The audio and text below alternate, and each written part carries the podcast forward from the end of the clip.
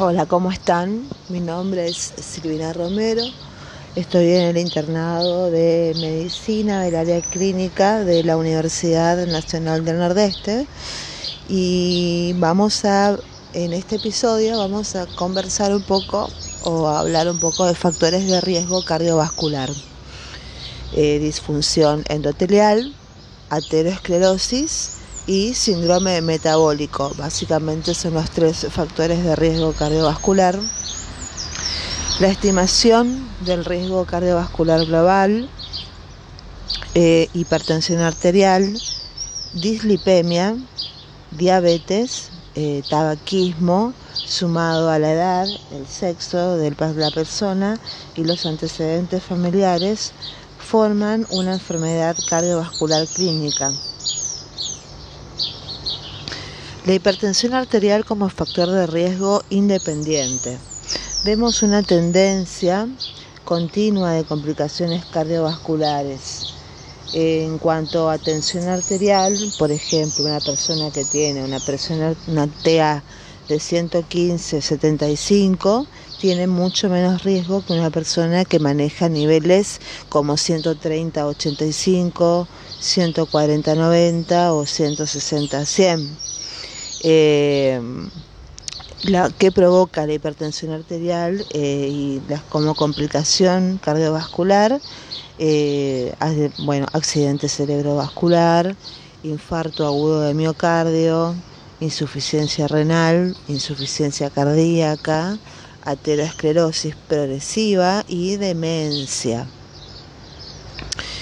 los beneficios cardiovasculares del tratamiento de la hipertensión leve, bueno, eh, se reduce la incidencia de eh, enfermedad coronaria fatal y los eventos eh, cerebrovasculares con una, un, un control y tratamiento. Por ejemplo, el número de pacientes, digamos, controlados eh, tiene una mayor probabilidad de sobrevivir que los pacientes que no están controlados. Eh, hay también una asociación entre el colesterol plasmático y el riesgo coronario. Se ha demostrado que un riesgo coronario de, por ejemplo, 4 sumado a un colesterol en plasma en miligramos por decilitro de 300 tiene eh, cuatro veces más probabilidades de eh, tener una, enfermedad eh, cardíaca con un riesgo en una edad de entre 35 a 57. Esto es continuo, es positivo y, tiene, y está correlacionado entre el colesterol en plasma y el riesgo coronario. El ejercicio físico mejora la sobrevida, eh, la curva de, sobre, de, supervivencia en un estudio de, con 6.213 hombres referidos que hacen ejercicio y que fueron seguidos y, en, eh, también en, otro grupo que no hacían ejercicios.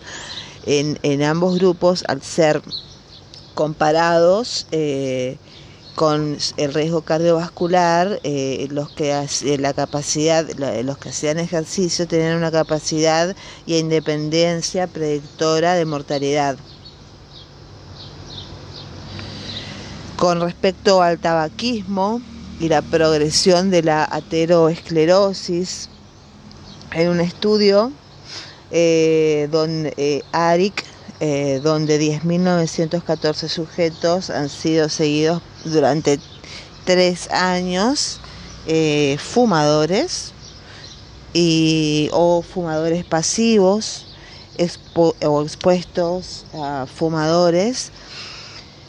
Y también otro grupo de no fumadores o que no ni, ni activos ni pasivos fueron asociados. Y hay una significativa diferencia eh, con respecto al incremento de la progresión de, la de, la, de las placas de aterosclerosis, en la íntima media de la arteria carótida cuando se le hizo un ultrasonido.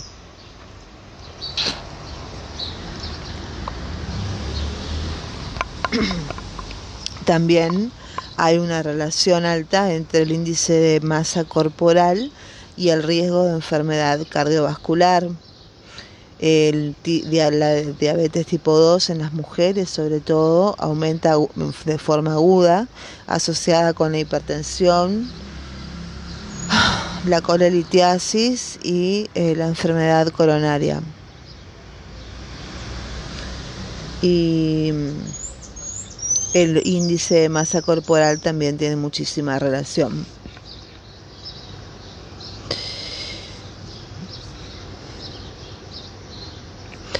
Bueno, los factores de riesgo positivos eh, son en la edad, eh, por ejemplo, un hombre mayor a 45 años es un factor de riesgo la mujer eh, mayor de 55 también tiene factores de riesgo. O menopausia prematura sin este, terapia de reemplazo. Otro factor de riesgo es la historia familiar de cardiopatía coronaria prematura, infarto agudo de miocardio o muerte súbita antes de los 55 años en un pariente de primer grado hombre y antes de los 65 años en un pariente de primer grado mujer. Fumar cigarrillos corrientemente, eh, la hipertensión con una TA mayor a 140-90 eh, o con tratamiento antihipertensivo. Y otro factor de riesgo es el colesterol HDL menor de 40 miligramos por decilitros o, o su equivalente de 1,03 milimol por litro. Un factor de riesgo negativo, esto quiere decir que, favorece, o sea, que, es beneficioso, es el que el colesterol HDL eh, tenga valores mayores a 60 miligramos por decilitro, que sería el equivalente a 1,55 milimones por litro. Bueno, con respecto a los factores de riesgo relacionados al hábito de vida, tenemos la obesidad, el sedentarismo y una dieta aterogénica.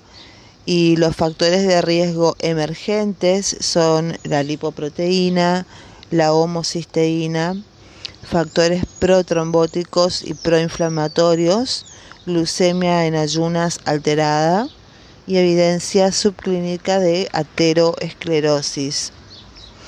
Eh, con respecto a, la diabetes, los equivalentes de riesgo coronario son diabetes, otras formas clínicas eh, de enfermedad ateroesclerótica como enfermedad arterial periférica, aneurisma de aorta abdominal, enfermedad carotidia sintomática y múltiples factores de riesgo que confieren un riesgo a 10 años superior al 20% de padecer complicaciones cardiovasculares.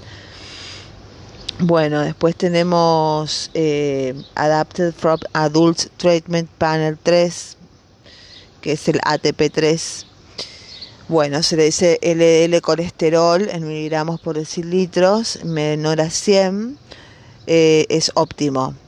Eh, si el LDL colesterol está entre 100 y 129, está cercano a lo óptimo. Un, LD, un colesterol LDL entre 130 y 159 es borderline alto. Si el LDL colesterol nos da un valor de 160 a 189, ya podríamos decir que es alto y si es un LDL colesterol de 190 es muy alto. Si el colesterol total medido en miligramos por decilitro es menor a 200 es lo deseable. Pero si encontramos valores entre 200 a 239 podemos definirlo como borderline alto y ya si tenemos un colesterol total eh, de 240 para arriba es alto también con respecto al colesterol HDL. Los valores, si tenemos un valor menor a 40, quiere decir que tiene un riesgo bajo, pero si el, colesterol HDL es de 60, por ejemplo, es un riesgo alto. Bueno, con respecto a las categorías de riesgo y las metas.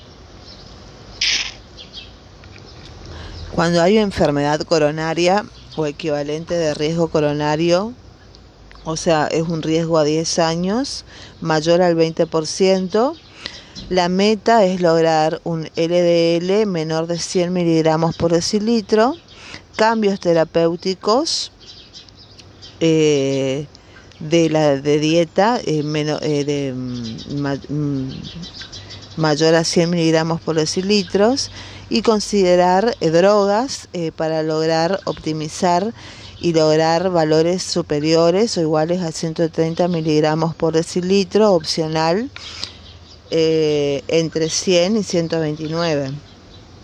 Otra categoría de riesgos cuando hay dos o más factores de riesgo.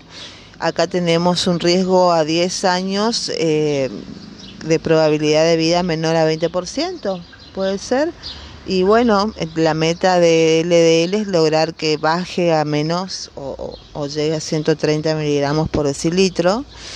Eh, los cambios terapéuticos serían que mm, mayor o igual a 130 miligramos por decilitro y considerar drogas eh, cuando hay eh, valores igual o superior a 160 miligramos por decilitro, opcional entre 130 y 159 miligramos por decilitro.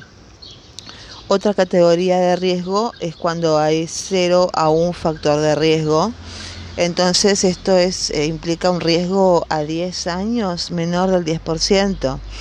Entonces la meta es lograr un valor de, colesterol LDL menor de 160. Cambios terapéuticos, eh, bueno, eh, sería una, mayor a 160 miligramos por decilitro. Y considerar drogas cuando superan los 190 miligramos por decilitros. Bueno, lo que se usa para bajar el colesterol es la pravastatina y la prevención primaria de la cardiopatía coronaria.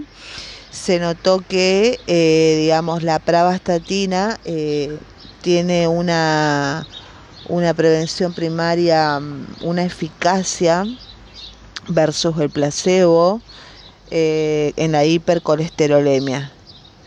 Eh, con una concentración, por ejemplo, en pacientes con, un, con una media de 272 miligramos por decilitros de colesterol LDL. Y bueno, al final del estudio, en los hombres tratados con pravastatina, eh, el 32% se redujo, la, eh, tuvo un, desenlace no fatal por infarto de miocardio o, o muertes por enfermedad coronaria y el 22% redujo eh, las muertes por otras causas. Los beneficios de la pravastatina post infarto de miocardio. Eh, bueno, en un análisis de la incidencia de las muertes por coronariopatía no fatal em, en infartos eh, en pacientes que han tenido niveles altos de colesterol y fueron randomizados en la terapia con pravastatina y placebo. Y la incidencia de los eh, de la digamos de la supervivencia fue notoria. Eh, porque se redujo con terapia los que tuvieron terapia con pravastatina fueron eh, tuvieron mucho mejor pronóstico que los que recibieron placebo y las tasas de muerte por enfermedad cardiovascular en Estados Unidos, las muertes eh, por 100.000 habitantes, eh, por ejemplo, disminuyeron desde el 1997. Las muertes por, bueno, lo primero es eh, por ACV, después en segundo lugar están las enfermedades cardíacas, y em, en tercer lugar están las enfermedades cardio, eh, eh, los ACV, stroke. La estimación del riesgo cardiovascular ya lo habíamos visto.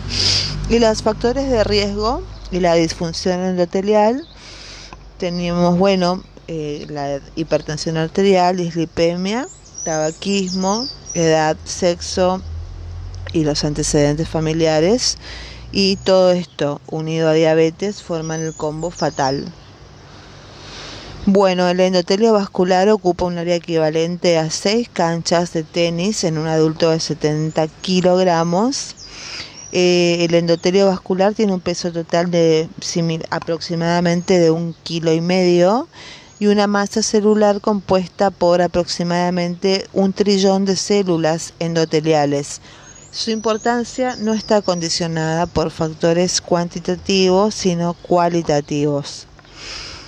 Bueno, las funciones del endotelio vascular son eh, producción y liberación de sustancias vasoactivas, eh, inhibición de la agregación plaquetaria, eh, transducción de fuerzas mecánicas, adhesión de células mononucleares y polimorfonucleares, superficie antitrombótica profibrinolítica, migración de células mononucleares y polimorfonucleares, permeabilidad, control, crecimiento y migración y control vasomotor.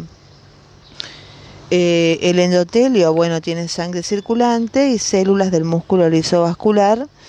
En la sangre circulante tiene una, eh, hay moduladores de la función plaquetaria, de la coagulación, de la adhesión de monocitos y leucocitos y de la inflamación. Y en los moduladores eh, de las células del músculo lisovascular están la permeabilidad, moduladores del estado contráctil, moduladores de la respuesta proliferativa, el crecimiento, eh, respuesta migratoria y el estado redox, que se le dice. Eh, el óxido nítrico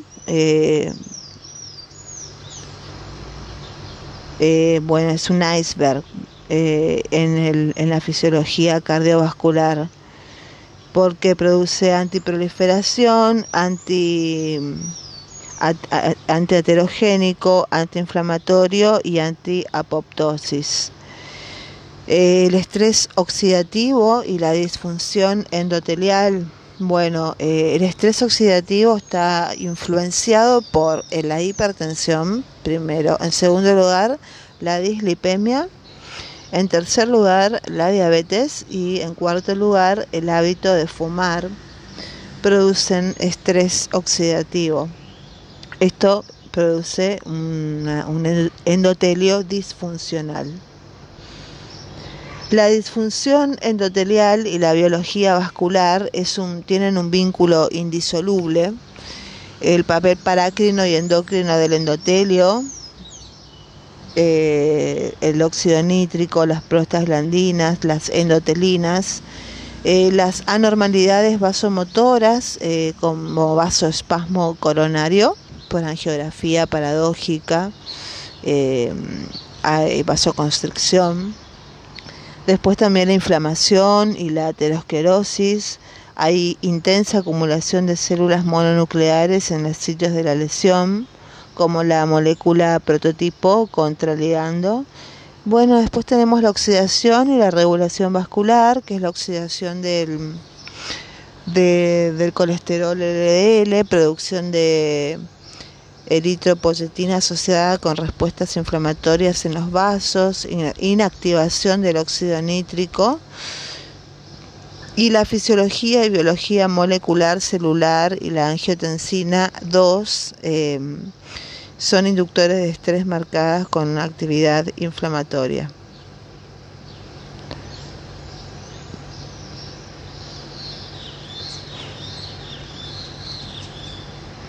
Los orígenes de los marcadores inflamatorios y las citoquinas. Tenemos el corazón, troponina T, y 1, creatinina quinasa. Eh, en el hígado, las citoquinas, las interleuquinas 1 beta y 6 y factor de necrosis tumoral, eh, la PCR, la proteína C reactiva, fibrinógenos, eh, la amiloide A, después el tejido adiposo, los macrófagos con lipoproteínas asociadas a la fosfolipasa 2 y las fosfolipasa 2 secretora.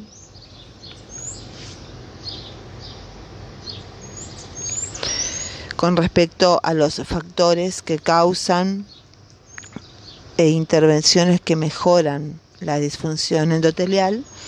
Por un lado tenemos los factores asociados con disfunción endotelial, que son el envejecimiento, ser el sexo masculino, historia familiar de coronariopatía, tabaquismo, incremento del colesterol sérico, bajo nivel sérico de HDL colesterol, hipertensión arterial, homocisteína sérica aumentada, diabetes mellitus, obesidad y dieta aterogénica. Son factores asociados con la disfunción endotelial. Y después tenemos las intervenciones que mejoran la función endotelial, que son la L-arginina, los estrógenos, los antioxidantes, eh, la cesación del fumar, bajar el colesterol, los inhibidores de la mm, ACE, ACE, el ejercicio físico y la disminución de la homocisteína. Eh, con respecto a los agentes más comunes que pueden revertir la disfunción endotelial, tenemos eh, estrategias farmacológicas como agentes lípidos amenazantes, por ejemplo, los inhibidores de la colestiramina reductasa, otros son los inhibidores del sistema renina-angiotensina, como los inhibidores de la enzima convertidora de angiotensina o antagonistas del receptor de angiotensina 2.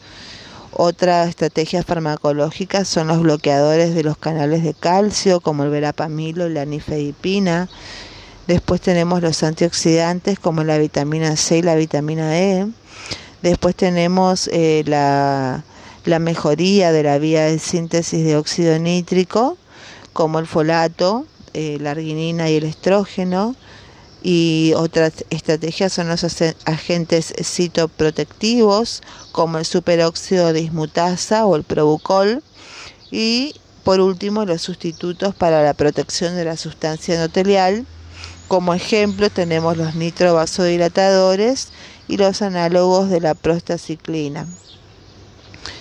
El rol del colesterol LDL en la aterosclerosis. Tenemos, bueno, produce oxidación. Cuando se produce la oxidación del colesterol LDL, se produce una disfunción endotelial, una acumulación de placas ateroscleróticas y una inflamación que hacen que se formen placas que van, eh, em, primero empiezan como placas pequeñas y van aumentando de tamaño. Estas placas cuando alcanzan eh, un tamaño determinado, eh, grande, digamos, se provoca una ruptura de estas placas y ahí es cuando se produce la trombosis aguda y, provocando el, el, síndrome coronario agudo. Entonces, eh,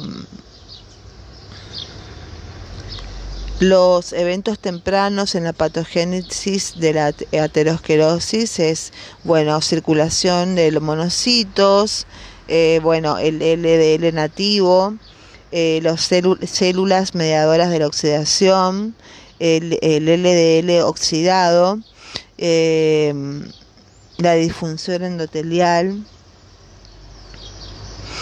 y el remodelamiento arterial positivo y negativo y los extremos de respuesta de remodelado.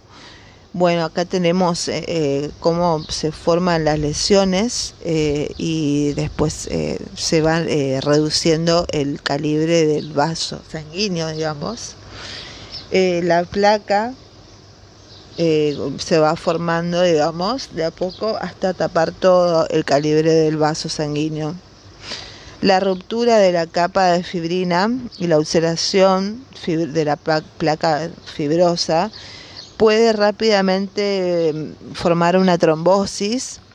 Usualmente ocurre en sitios eh, donde hay placas fibrosas que, tienen un grado avanzado de lesión. Estas capas fibrosas es probablemente eh, la continuación y la activación de macrófagos que realizan eh, una metaloproteinasas eh, y las, las enzimas proteolíticas en estos sitios. Y estas enzimas causan degradación de la matriz la cual puede estar con hemorragias del vaso vasorum o del lumen de la arteria y pueden resultar en trombosis, formación y oclusión. El síndrome metabólico. La evolución biológica no va a la par con la evolución cultural. Eh, la maquinaria biológica es la misma de nuestros antecesores hace miles de años, pero las costumbres y estilos de vida cambian eh, vertiginosamente. Eh, la obesidad, ah, los criterios de la Federación Internacional de Diabetes eh, para hacer el diagnóstico del síndrome metabólico son obesidad abdominal, medida de la cintura mayor de 90 centímetros en hombres y más de 80 centímetros en mujeres. Eh, también otro criterio es cuando hay más de dos de los siguientes, ya sea triglicéridos mayores a 150 miligramos por decilitro o valores de colesterol HDL menores de 40 miligramos por decilitro en hombres y menor de 50 miligramos por decilitro en mujeres es un, criterio. Eh, la presión arterial también mayor de 130 a 85 y glucemia en ayunas mayor a 100 miligramos por decilitro son criterios de mal pronóstico. También la obesidad abdominal, un perímetro de cintura mayor, son criterios ATP3 para el, diagnóstico de síndrome metabólico, son obesidad abdominal o perímetro de cintura mayor a 102 centímetros en el hombre y mayor a 88 centímetros en la mujer.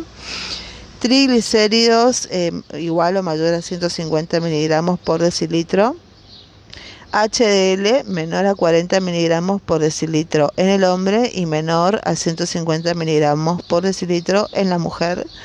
La TA es igual o mayor a 130 a 85 miligramos eh, eh, milímetros de mercurio y glucemia en ayunas eh, mayor a 110 miligramos por decilitro forman el combo perfecto para el diagnóstico del síndrome metabólico. Entonces, para medir la circunferencia de la cintura hay que colocar la cinta métrica alrededor del abdomen, asegurarse de que no comprima la piel, tiene que estar paralela al piso entre el borde superior de la cresta ilíaca y el borde inferior de la última costilla y el paciente debe estar relajado, respirando normalmente.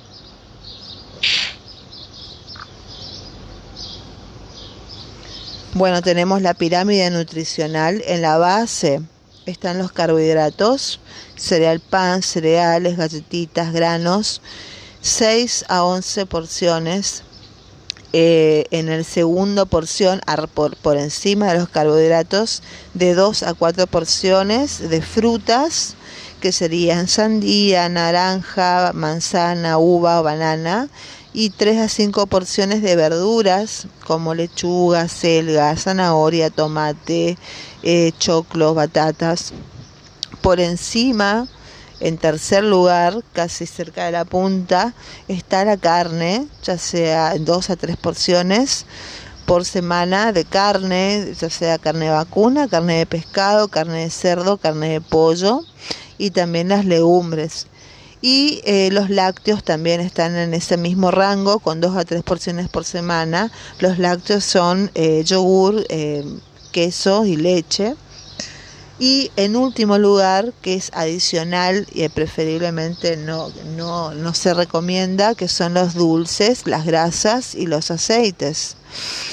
Los problemas del concepto del síndrome metabólico es la falta de una definición clara porque no tienen una, etiología aclarada, la cuantificación del riesgo cardiovascular es imprecisa, el valor clínico del diagnóstico es incierto, hay desacuerdo sobre la inclusión o no de los pacientes con diabetes mellitus tipo 2, hay una falta del tratamiento farmacológico del síndrome metabólico como tal, sino de cada uno de sus componentes, y una pseudoentidad impulsada por la industria farmacéutica.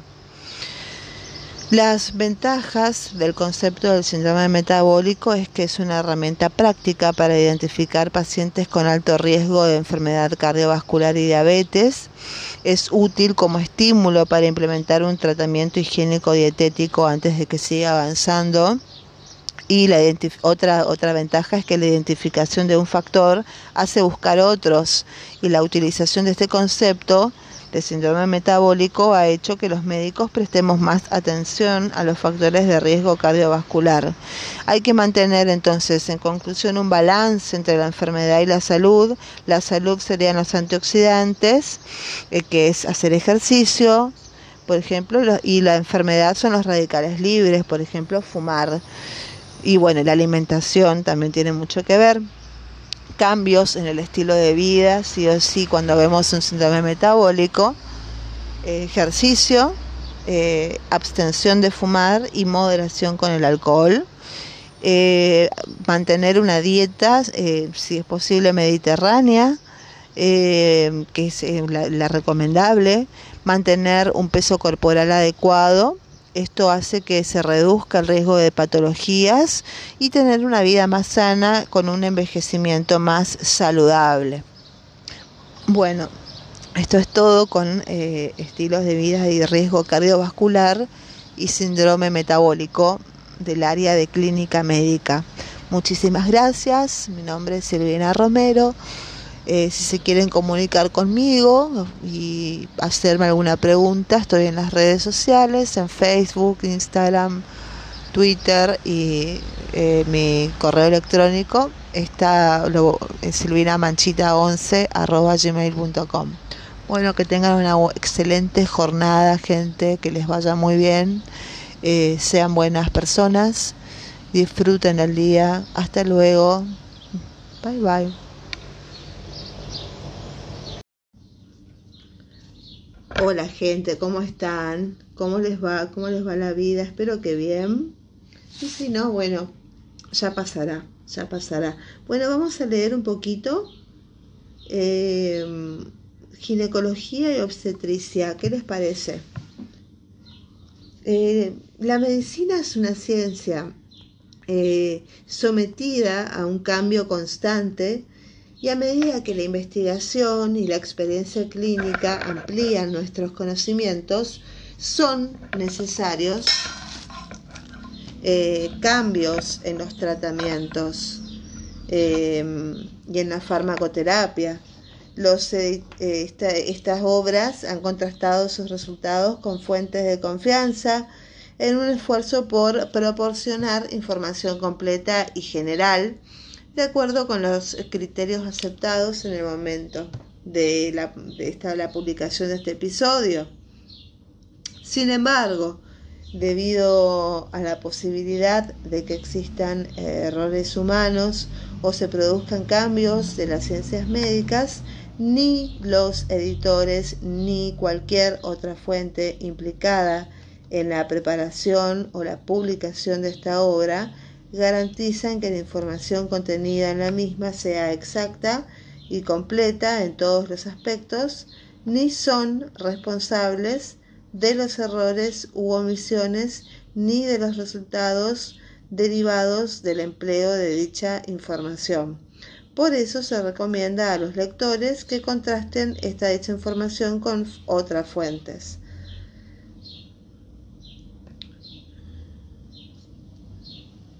Vamos a empezar con un tema que es el cáncer de mama, patología mamaria. La patología mamaria es un tema fundamental en, todos los exámenes, eh, sobre todo en el de residencias.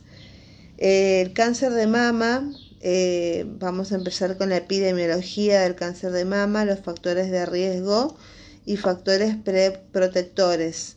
El cáncer de mama es la primera causa de muerte por cáncer en mujeres, eh, mujeres eh, eh, europeas y latinoamericanas. Una de cada ocho mujeres desarrollará un cáncer a lo largo de la vida, que es un 12%. la mayoría entre los 45 y los 65 años. La supervivencia en los países desarrollados es cercana al 80% a los 5 años. Con respecto a los factores de riesgo tenemos el sexo, el 99% de los cánceres de mama se presenta en las mujeres, la raza, las mujeres eh, caucásicas tienen más probabilidad de desarrollar un cáncer de mama que las afroamericanas, aunque estas tienen mayor probabilidad de morir por este cáncer. La edad. El riesgo de cáncer de mama se eleva al aumentar la edad, que eh, tiene una incidencia máxima entre los 45 y los 65 años. Después tenemos los antecedentes familiares del cáncer de mama, donde se considera que entre un 5 y un 10% de los casos de cáncer de mama son hereditarios como eh, resultado directo de mutaciones genéticas. El riesgo de cáncer de mama es mayor entre las mujeres con familiares afectos eh, por esta enfermedad tener un familiar de primer grado con cáncer de mama duplica aproximadamente el riesgo de una mujer y tener dos familiares de primer grado puede aumentar su riesgo hasta en tres veces. Con respecto a los antecedentes personales del cáncer de mama, las mujeres que han padecido un cáncer de mama, carcinoma infiltrante o carcinoma ductal in situ, tienen un riesgo aumentado de 3 a 4 veces para desarrollar un nuevo cáncer, eh, ya sea que en la misma mama o en la mama contralateral.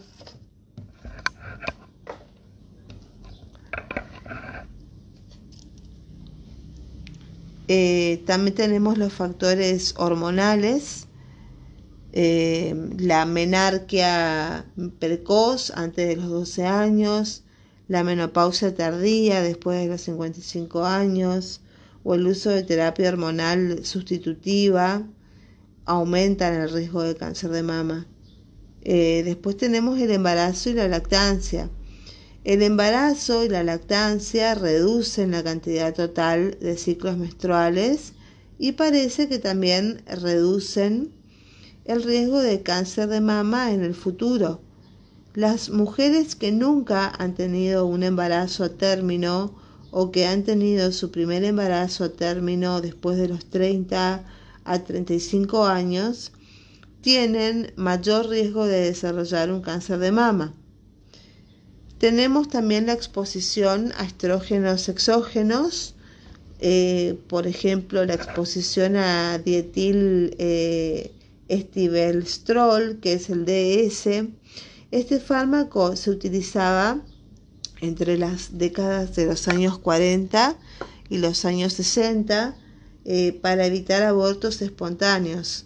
Las mujeres que recibieron el fármaco tienen eh, un riesgo ligeramente mayor, así como las mujeres eh, cuyas madres tomaron em, de dietil estivestrol em, durante su embarazo.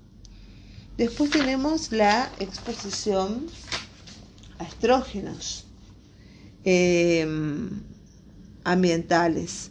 Los anticonceptivos aumentan de forma moderada el riesgo de cáncer de mama.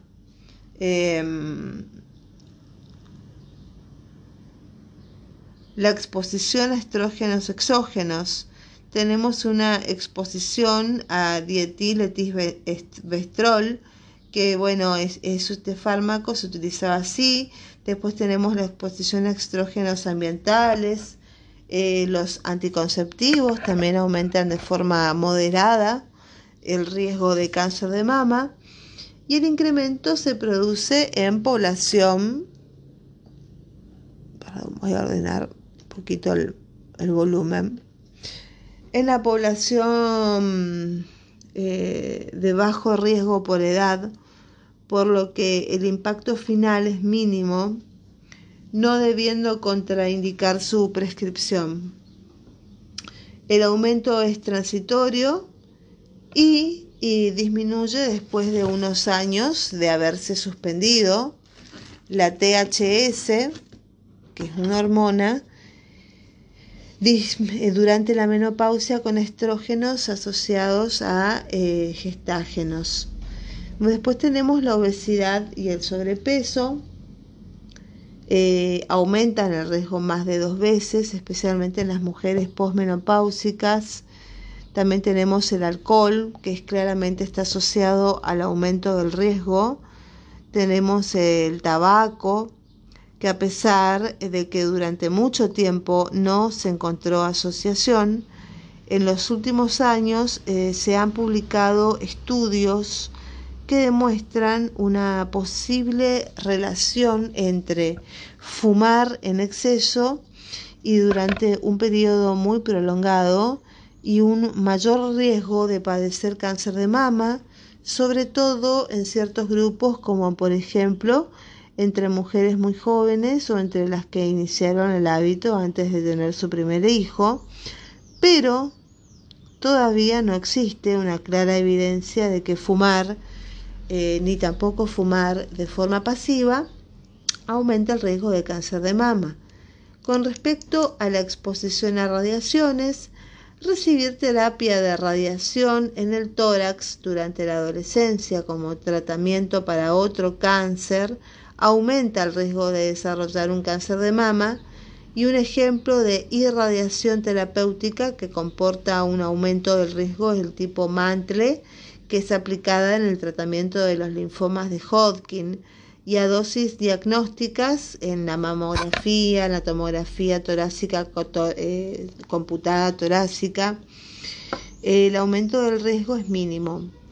También la densidad mamaria, las mujeres con mamas densas en la mamografía tienen un riesgo de 1,5 a 2 veces mayor. Igualmente, el tejido mamario denso también puede causar una dificultad mayor en el diagnóstico precoz mamográfico.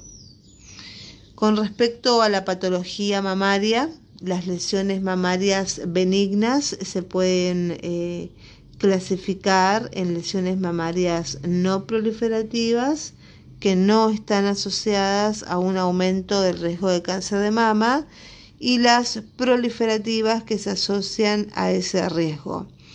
Tenemos las lesiones no proliferativas que son la metaplasia escamosa, quiste, ectasia ductal, el fibroadenoma sin cambios, el amartoma, el galactocele, necrosis grasa y fibrosis focal.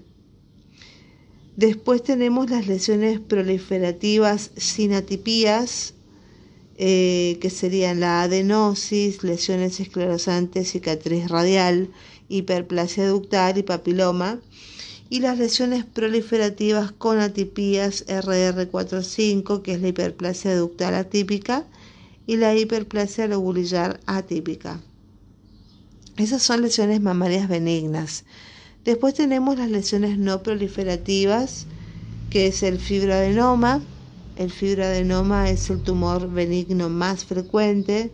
Suele aparecer en edades jóvenes, entre los 15 y los 30 años. Su aparición por encima de los 35 años es rara. El síntoma más frecuente es la aparición de un bulto en la mama, que si es palpable se nota como un nódulo móvil bien delimitado y no adherido a planos profundos. La ecografía es el método más adecuado para su diagnóstico. Aparecen como nódulos sólidos, hiperecoicos y homogéneos y con trastornos regulares y el eje mayor del tumor se dispone de forma transversal paralela a la superficie.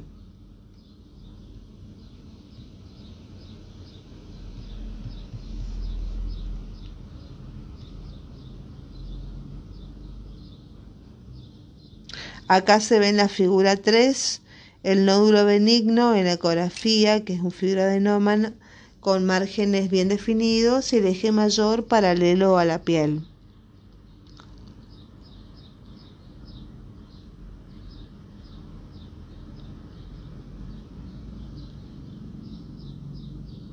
Muy bien.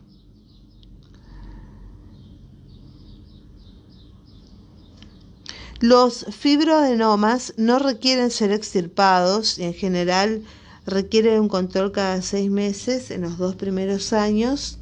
Tras su descubrimiento, em,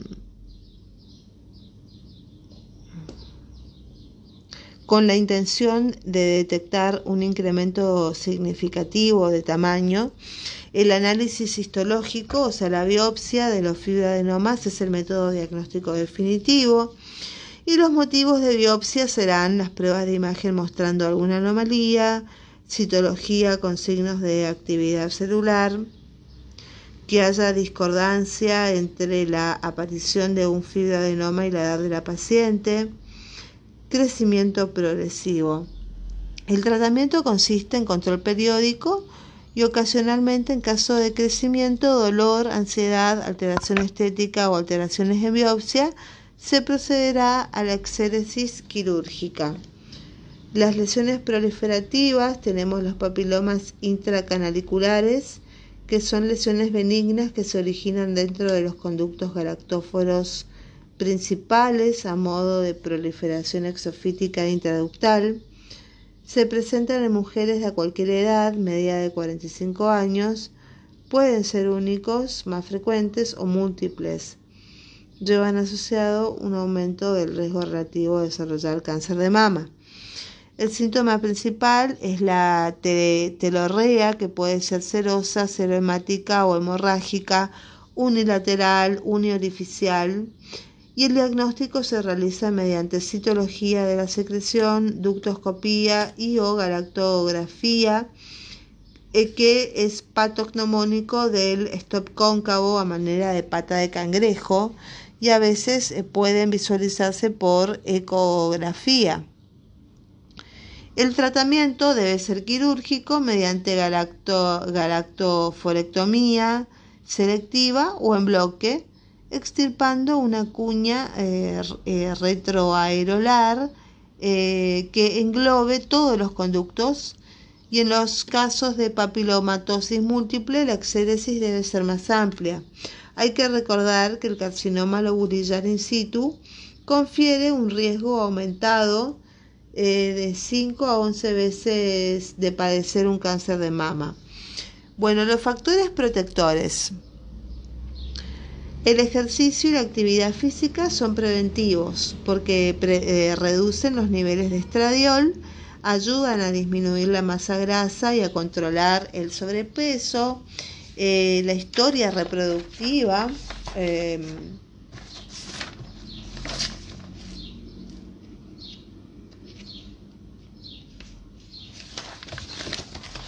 la historia reproductiva, esperen que estoy anotando.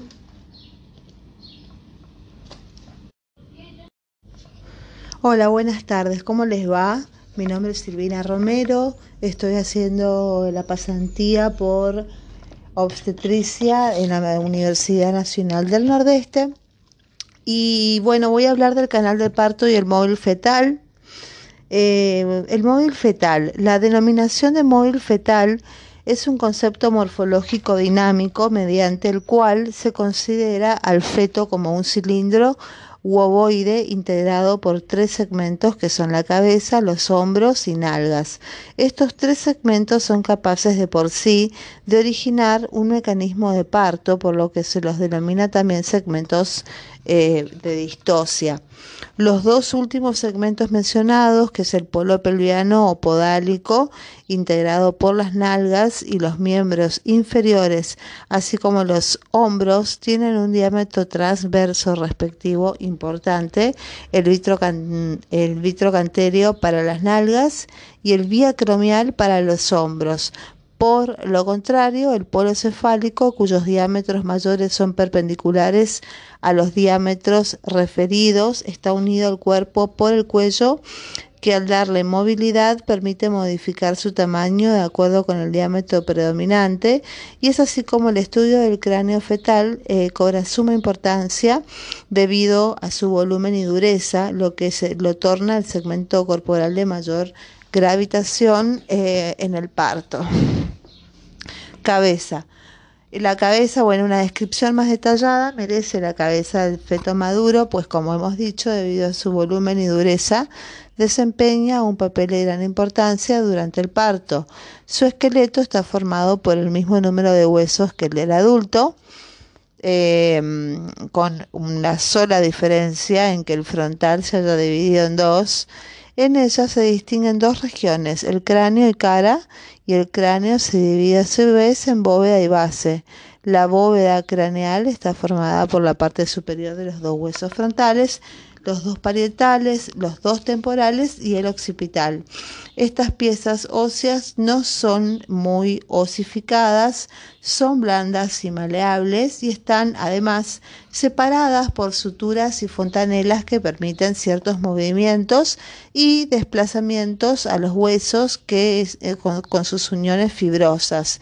Este juego, juntamente con la maleabilidad y reductibilidad de los huesos, permite cambiar de forma a la cabeza por acción de las contracciones uterinas en el parto, lo que constituye el modelado o capacidad de configuración de la misma. Con respecto a las suturas de la cabeza, la bóveda, como acabamos de mencionar, presenta hendiduras lineales ocupadas por tejido fibroso llamadas suturas que pasamos a enumerar y describir. Por ejemplo, uno es la sutura sagital, que se ve acá en el, en el cráneo de un recién nacido, en, la figura. Em, que se extiende, eh, lo bueno sería que, tomen un, gráfico de un cráneo de un recién nacido visto desde arriba, donde se ve primero la sutura sagital, que se extiende desde la fontanela anterior a la posterior.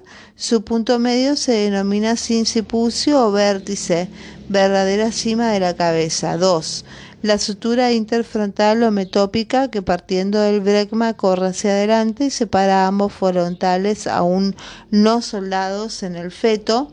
3. La sutura parietofrontal o coronaria perpendicular a las anteriores que en dirección transversal separa los huesos frontales de los parietales.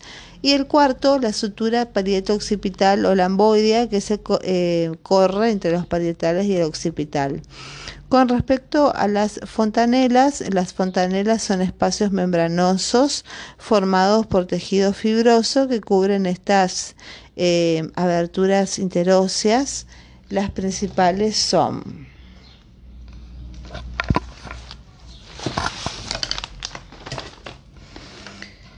eh, uno, la fontanera mayor, anterior bregmática, llamada vulgarmente mollera, la mollera. Superficie, es una superficie romboide de cuyos cuatro ángulos parten la sutura sagital, coronaria y metópica. Transversalmente llega a medir 3 eh, centímetros y longitudinalmente 4 centímetros. Y todas estas eh, características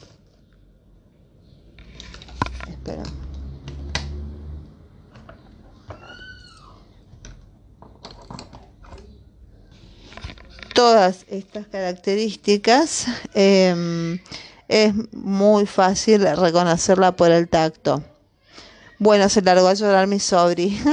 Segundo, después tenemos la fontanela menor, posterior o lamboidea, que por no ser un espacio fibroso no es una verdadera fontanela como clásicamente se la designa, sino que es el punto donde confluyen tres suturas, dando forma a una letra griega llamada lambda, la sutura sagital y las dos ramas de la lamboidea. Las otras fontanelas, que son las abstéricas y las aptéricas, son laterales y solo las mencionaremos por carecer de valor obstétrico. La base del cráneo está formada por el esfenoides, el etmoides, la porción petrosa del temporal y la porción basilar del occipital.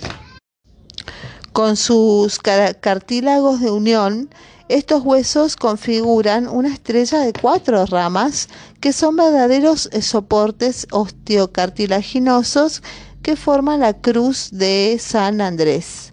Muy bien, eh, después la cara de reducido tamaño en el feto, la carita chiquitita, y se presenta como un macizo resistente.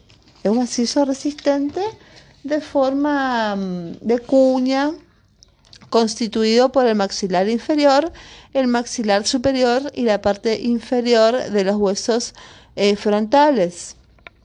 Muy bien, con respecto a la antropometría fetal, eh, para apreciar el volumen de la cabeza debemos medir sus diámetros y el contorno al nivel de los mismos. Acá vamos a ver el cuadro 3.1 que es eh, los diámetros anteroposteriores y perímetros de la cabeza. Eh, tenemos el diámetro, por ejemplo, suboccipito bregmático, que va desde el occipucio hasta el centro hasta, hasta el centro de la fontanela mayor o bregmática. Eh, tiene 9,5 centímetros. Y mm, el, bueno, después tenemos el occipito frontal, el diámetro, bueno, que va desde la glaveta, que es la raíz de la nariz, hasta el punto más distante, eh, del occipital y tiene 12 eh, centímetros de diámetro.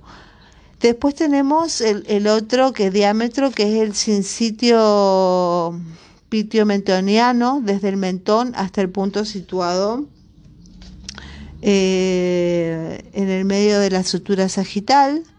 Después tenemos el que mide 13,5 de diámetro. Después tenemos el segmento bregmático, el diámetro submento bregmático que va desde la unión del submentón como el cuello hasta el centro de la fontanera mayor o bregmática con 9,5 centímetros de diámetro y el suboccipito frontal que va desde el occipucio hasta la parte más eh, saliente de la frente. Después tenemos los perímetros, esos son los diámetros. Después tenemos el perímetro. Tenemos el perímetro suboccipito bregmático, que son 32 centímetros, el perímetro occipito frontal, que son 34 centímetros, el perímetro sin sitio mentoniano que son 33 centímetros, el submento bregmático que son 32 centímetros y el sub, occipito frontal que son 33 centímetros. Estos son los diámetros anteroposteriores y perímetros de la cabeza. Bueno, entonces diámetro suboccipito bregmático, diámetro occipito frontal, diámetro sincipito mentoniano, diámetro submento bregmático, diámetro suboccipito frontal y perímetros de la cabeza que son suboccipito bregmático, perímetro occipito frontal, em, perímetro sin sitio metoniano, eh, perímetro submentobregmático y perímetro suboccipito frontal. Después vamos con los diámetros transversales de la cabeza. Muy bien, eh, los diámetros transversales de la cabeza son el eh, primero el biparietal, que es una de las dos eminencias parietales que tiene 9,5 centímetros. Ok, bueno, después eh, tenemos el diámetro bitemporal, que es una de la mayor distancia entre las ramas de la sutura coronaria y mide 8 centímetros. Y después tenemos otros diámetros y perímetros eh, cefálicos, eh, que bueno, que tenemos eh, los diámetros viacromial y transverso mayor de los hombros, que son 12 centímetros, el vitrocanterio, el diámetro vitrocanterio, que es un transverso mayor de las caderas, y el perímetro vitrocanterio, que son 27 centímetros. Muy bien. Esos son los otros diámetros y perímetros fetales.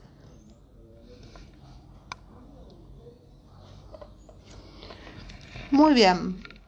Entonces la cabeza fetal presenta diámetros anteroposteriores y transversos. Eh, los anteros posteriores eh,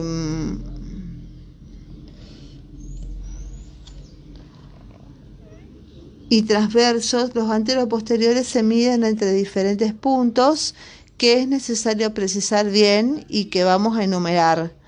Eh, Vamos a enumerar entonces. Em, es necesario eh, precisar eh, bien y que vamos a enumerar de adelante hacia atrás.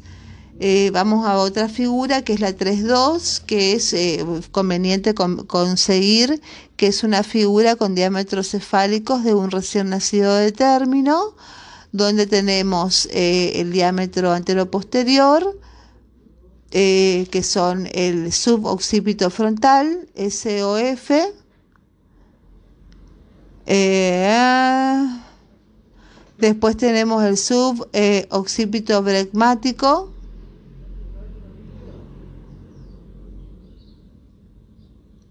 Después tenemos el occipito frontal, que es, de 12 centímetros. Después tenemos el eh, sincipito mentoniano, que es eh, de 9,5. Después tenemos el sincípito subnasal, que es aproximadamente 13 a 13,5 centímetros. Y después tenemos el segmento bregmático. Bueno.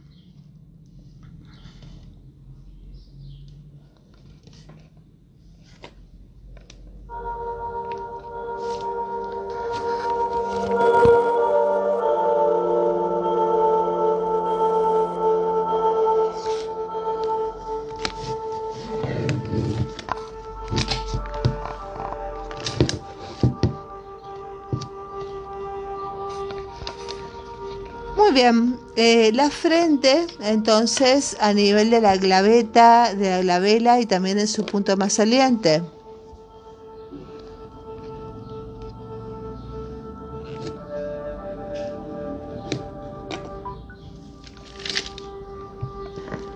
Eh, el punto medio de la gran fontanela o bregma, que es eh, el punto más distante de atrás del occipital, que son 12 centímetros, el bregma, que son de 9,5 centímetros, el sincipucio, que está situado sobre la estructura sagital en el punto medio entre la fontanela mayor y la fontanela menor. Eh, este sitio parte del diámetro mayor de la cabeza, que es el diámetro sincipito mentoniano, que figura en algunos textos con el nombre de occipito mentoniano, a pesar de que su punto de partida es parietal. El occipucio, que es el sitio en el cual el occipital se une con las vértebras cervicales, como el cuello, como punto de partida de los diámetros suboccipitales, y para los diámetros transversales, las dos prominencias parietales y la mayor distancia entre las ramas de la sutura coronaria y el diámetro biparietal puede ser medido gráficamente a partir de la semana 11 o 12. El, incremento de dicho diámetro permite determinar aproximadamente la edad gestacional y esta determinación es tanto más exacta cuanto más precozmente ha sido realizada y cuando se le agregan otros datos biométricos como el perímetro craneano, la longitud cráneo-caudal o la longitud del fémur. Muy bien. Eso es con respecto eh, a la antropometría fetal, digamos, como para empezar.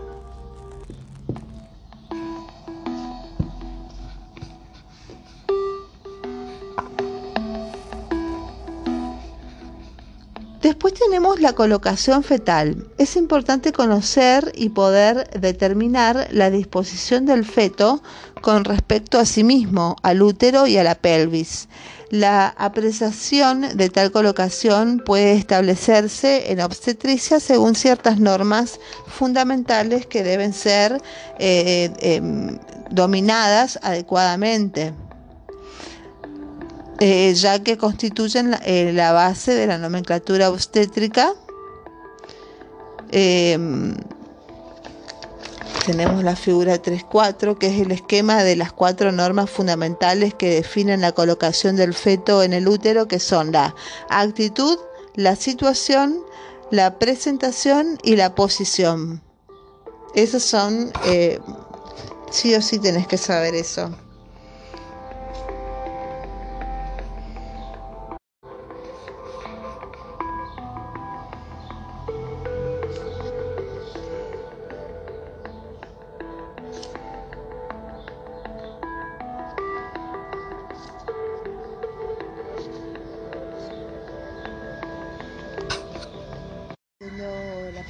Bueno, muy bien. Vamos a seguir.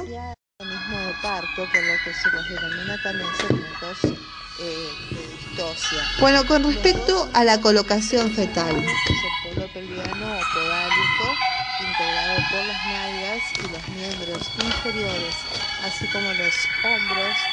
En la colocación fetal es importante conocer y poder determinar la disposición del feto con respecto a sí mismo, al útero y a la pelvis.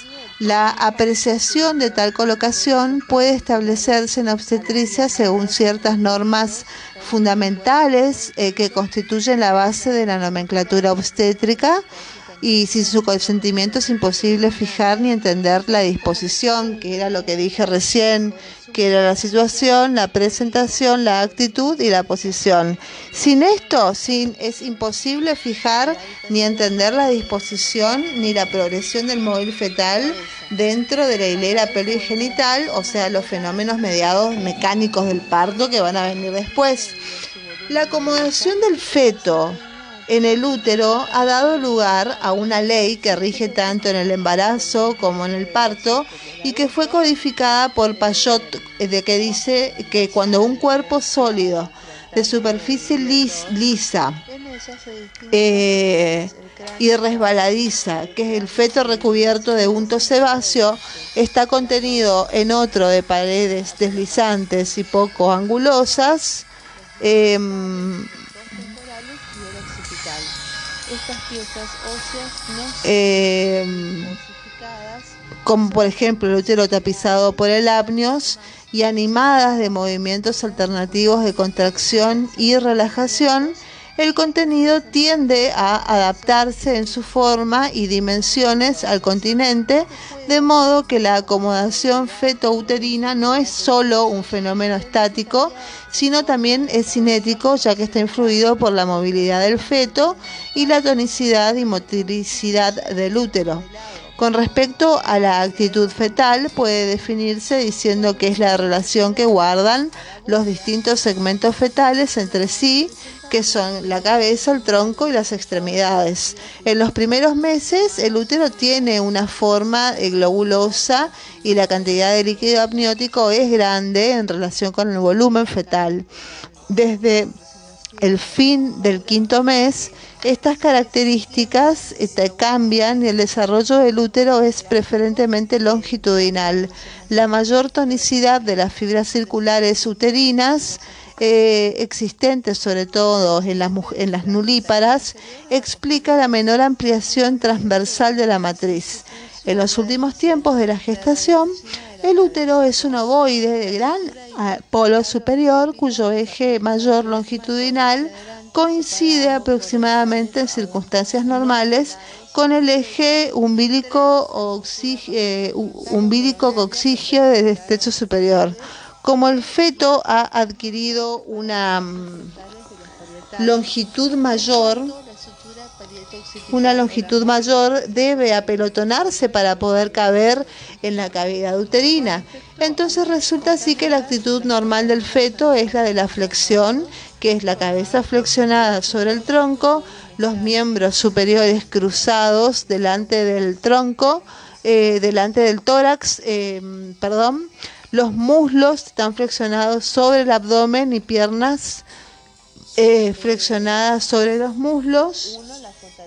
Uno, la fontanera mayor, anterior-obregmática, Y mm, mollera, la mollera.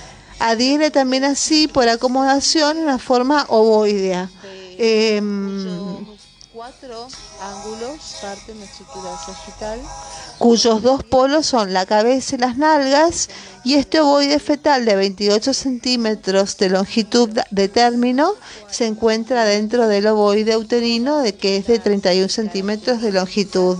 La coincidencia de forma y dimensiones de ambos ovoides que son el continente y el contenido, se va a traducir por la coincidencia de sus dos grandes ejes longitudinales y esto trae a consideración otro aspecto de la nomenclatura que pasaremos a describir en el próximo capítulo.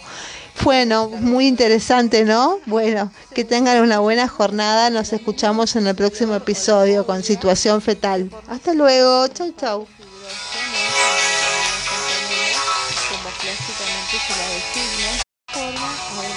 Griega llamada lambda. Las estrellas sagital y ramas de la lamboida. Las otras centanelas, que son las pséricas y las artéricas, son naturales y solo las mencionaremos por carecer de valor tétrico. La base del cráneo está formada por el esfenoides, el etmoides, la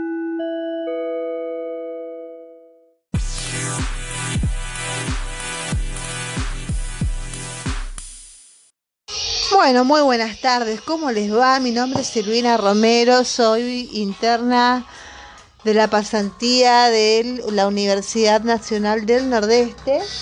Y en el, no sé si me escucharon, pero bueno, en el anterior episodio habíamos hablado del canal de parto y el móvil fetal y habíamos hablado un poquito de, em, bueno, el canal de parto, la situación fetal. Y bueno, nos quedamos en la situación fetal. Se denomina situación fetal a la relación existente entre el eje del ovoide fetal, el eje del ovoide uterino y el eje longitudinal de la madre. Cuando el feto apelotonado tiene un eje longitudinal que coincide con los demás ejes, la situación es longitudinal.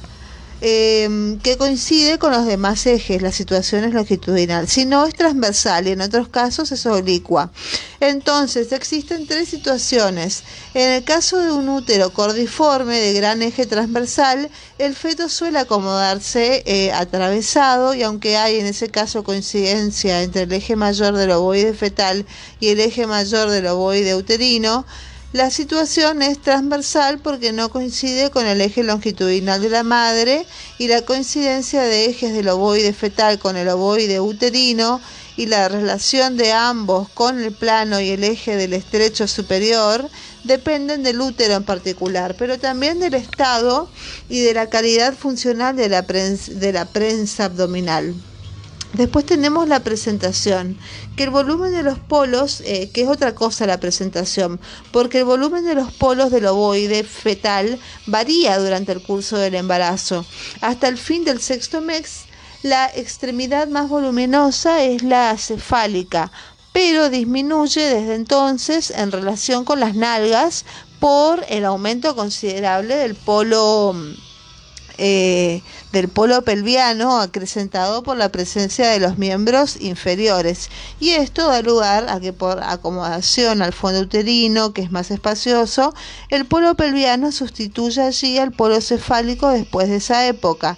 Al fin del embarazo y durante el parto no basta con considerar la orientación axial del feto con respecto al útero y es necesario fijar la relación del polo inferior fetal con el estrecho superior eh, que muestra sus condiciones de penetración en el canal pélvico.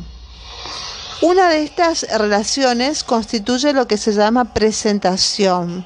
La presentación que puede definirse que eh, es la parte del feto que toma contacto con el estrecho superior, ocupándolo en gran parte que puede evolucionar por sí misma dando lugar a un mecanismo de parto. Por eso, mientras el polo inferior está movible, en rigor solo se puede hablar de posición y no de presentación. Las presentaciones son dos.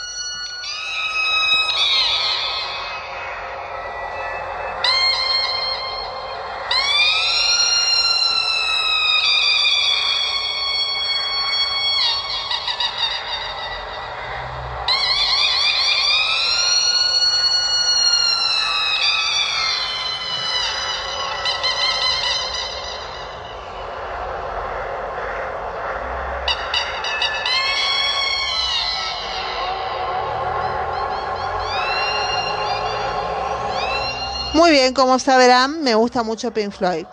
Bueno, las presentaciones son dos, la cefálica y la pelviana. Es necesario excluir eh, la más llamada presentación transversa de tronco de hombro, ya que no responde a la definición que de presentación hemos dado, se la debe considerar en general como una situación transversa y a veces, sobre todo en el trabajo de parto, como una situación oblicua. Tenemos las modalidades de presentación, que son variantes que ofrece la presentación según la actitud que adopta. En la presentación varian, eh, cefálica, la actitud puede ser, acá tenemos deflexión, eh, que son diferentes representaciones fetálicas. Puede ser de vértice, de dregma, puede ser de frente y puede ser de cara. Entonces, eh, puede ser de flexión. Entonces, cuando es de flexión, la modalidad es de vértice indiferente, o sea, ni flexionada ni deflexionada. La, la modalidad de bregma es de deflexión pronunciada la modalidad de frente y de deflexión completa y la modalidad de cara. Eh, en la presentación pelviana las modalidades de importancia clínica son dos la pelviana completa y la pelviana incompleta. Si la pelviana completa son los miembros inferiores que se mantienen apelotonados en actitud fisiológica y la pelviana incompleta es la modalidad de nalgas, cuando los muslos están flexionados sobre el abdomen y las piernas extendidas prolongando los músculos. La presentación pelviana incompleta, que es una modalidad de rodillas y modalidad de pie, son actitudes que no consideraremos por carecer de finalidad práctica. Cada presentación tiene un punto que sirve para determinarla como tal en primer término o para mostrar su relación con las partes pelvianas maternas eh, con en segundo lugar. Bueno, voy a sacar esta banda porque me la van a sacar por derechos de copyright. Esperen. Bueno, ahí va más, algo más piola. Bueno, teníamos la presentación pelviana incompleta, modalidad de rodillas y modalidad de eh, la pelviana incompleta, modalidad de nalgas, cuando los muslos están flexionados sobre el abdomen y las piernas están extendidas prolongando los muslos. La presentación pelviana incompleta, que es la modalidad de rodillas y la modalidad de pie, son actitudes que no consideraremos por carecer de finalidad práctica. Cada presentación tiene un punto que sirve para determinarla como tal en primer término o para mostrar su relación con las partes pelvianas maternas y en segundo lugar. Se denomina punto diagnóstico a un elemento fetal que forma parte de cada modalidad de presentación y que una vez individualizado permite el diagnóstico de la misma en forma categórica. Entonces se denomina punto guía a un elemento de la presentación elegido convencionalmente que sirve para establecer, dada su ubicación en la pelvis, la posición y la variedad de posición. La posición. La posición es la relación que guarda el punto guía con el lado izquierdo o derecho de la pelvis materna y las posiciones son dos, la posición izquierda y la posición derecha. La variedad de posición es la relación, eh, la variedad de posiciones es la relación que guarda el punto guía con la extremidad o eh, eh, del lado derecho o izquierdo de la pelvis materna. Y las posiciones son dos, izquierda y derecha. La variedad de, posición es la relación que guarda el punto guía con la extremidad de los principales diámetros maternos. El punto guía puede estar en contacto con la eminencia iliopectinia, la extremidad del diámetro transverso, la, la articulación sacroilíaca, el pubis o el sacro, resultando la variedad de posición anterior transversa posterior, púbica o sacra respectivamente. Las variedades púbicas o sacras se denominan también directas y estas, como se hallan en la línea media, no tienen posición.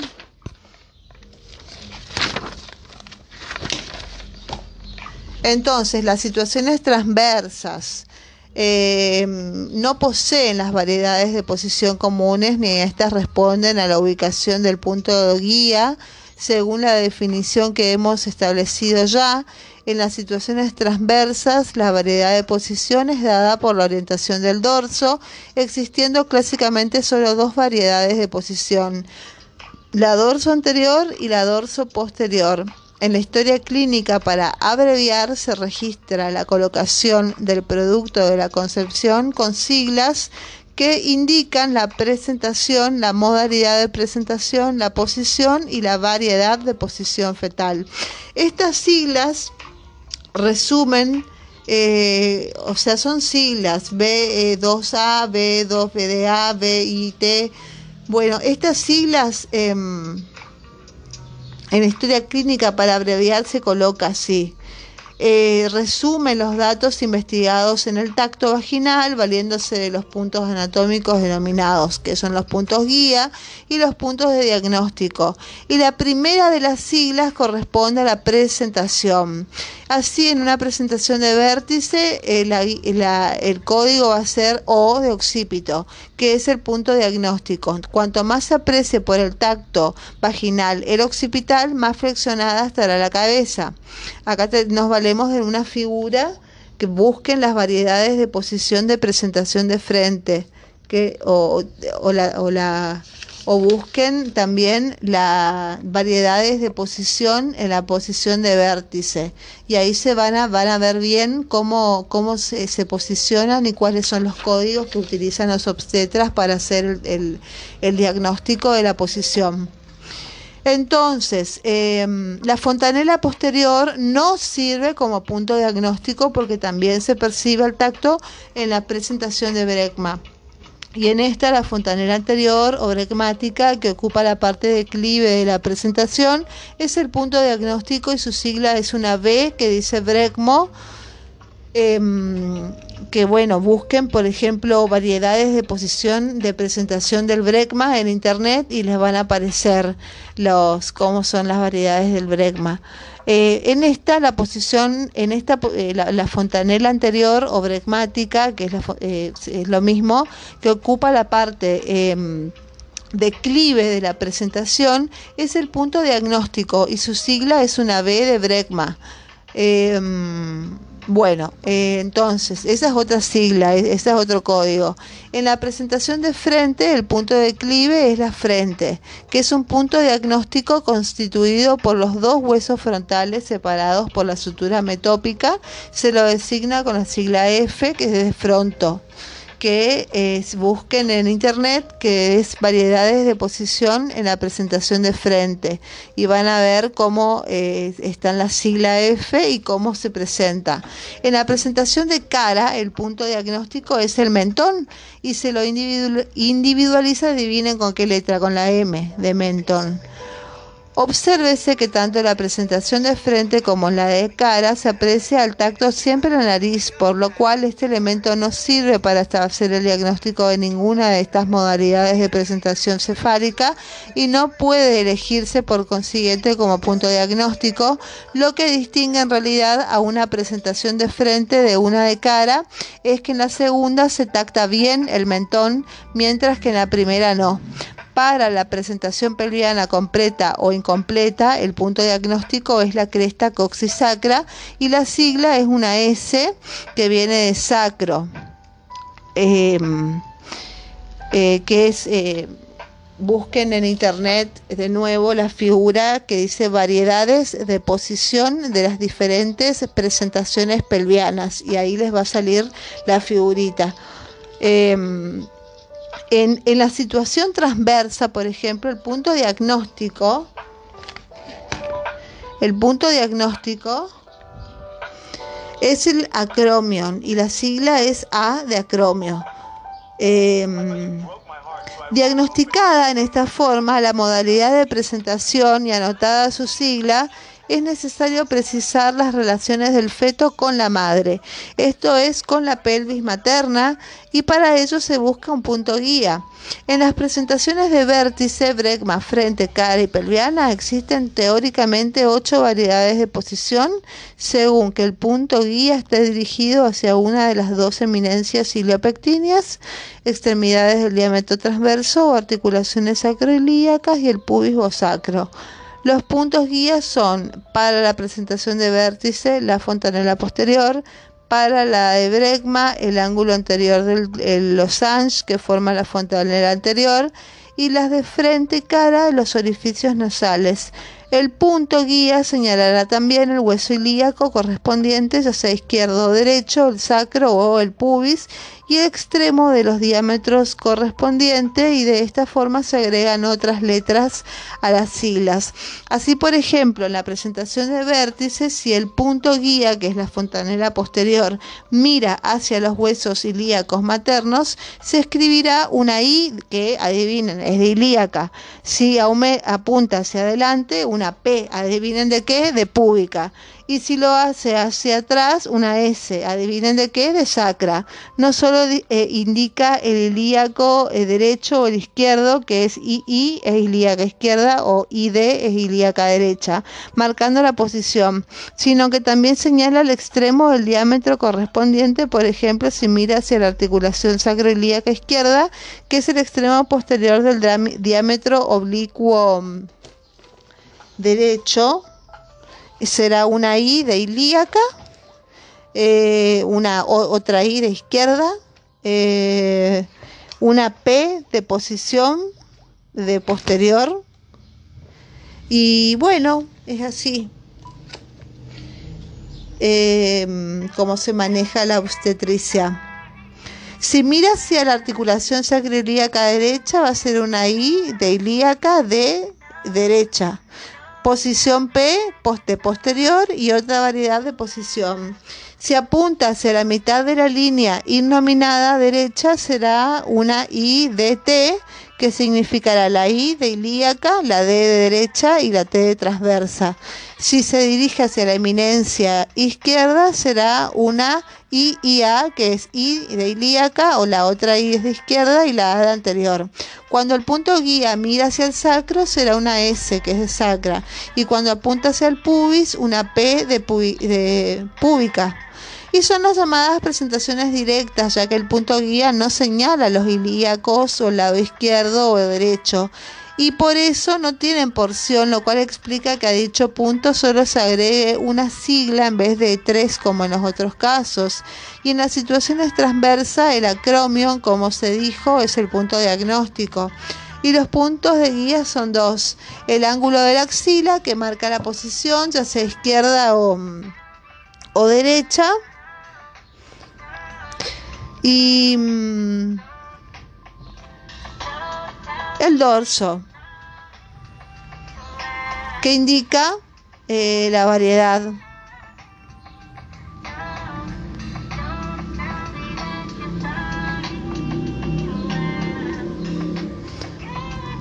Em, por este motivo las abreviaturas o siglas son siglas.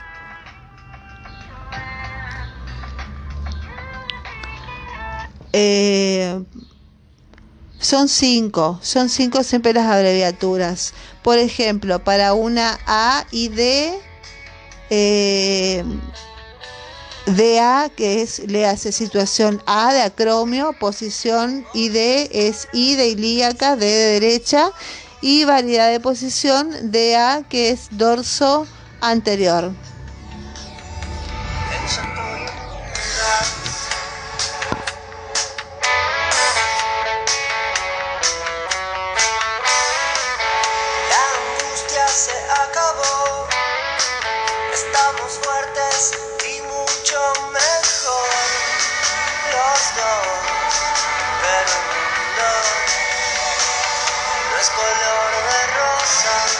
El mundo no es color de rosa, señoras y señores. Bueno, terminamos esta parte. Seguimos en, la próximo, en el próximo episodio, vaya a saber cuándo, con Canal de Parto. Muchísimas gracias por prestar atención, diviértanse, sean felices y disfruten de la juventud y del cuerpo y de la salud. Los quiero, chau chau.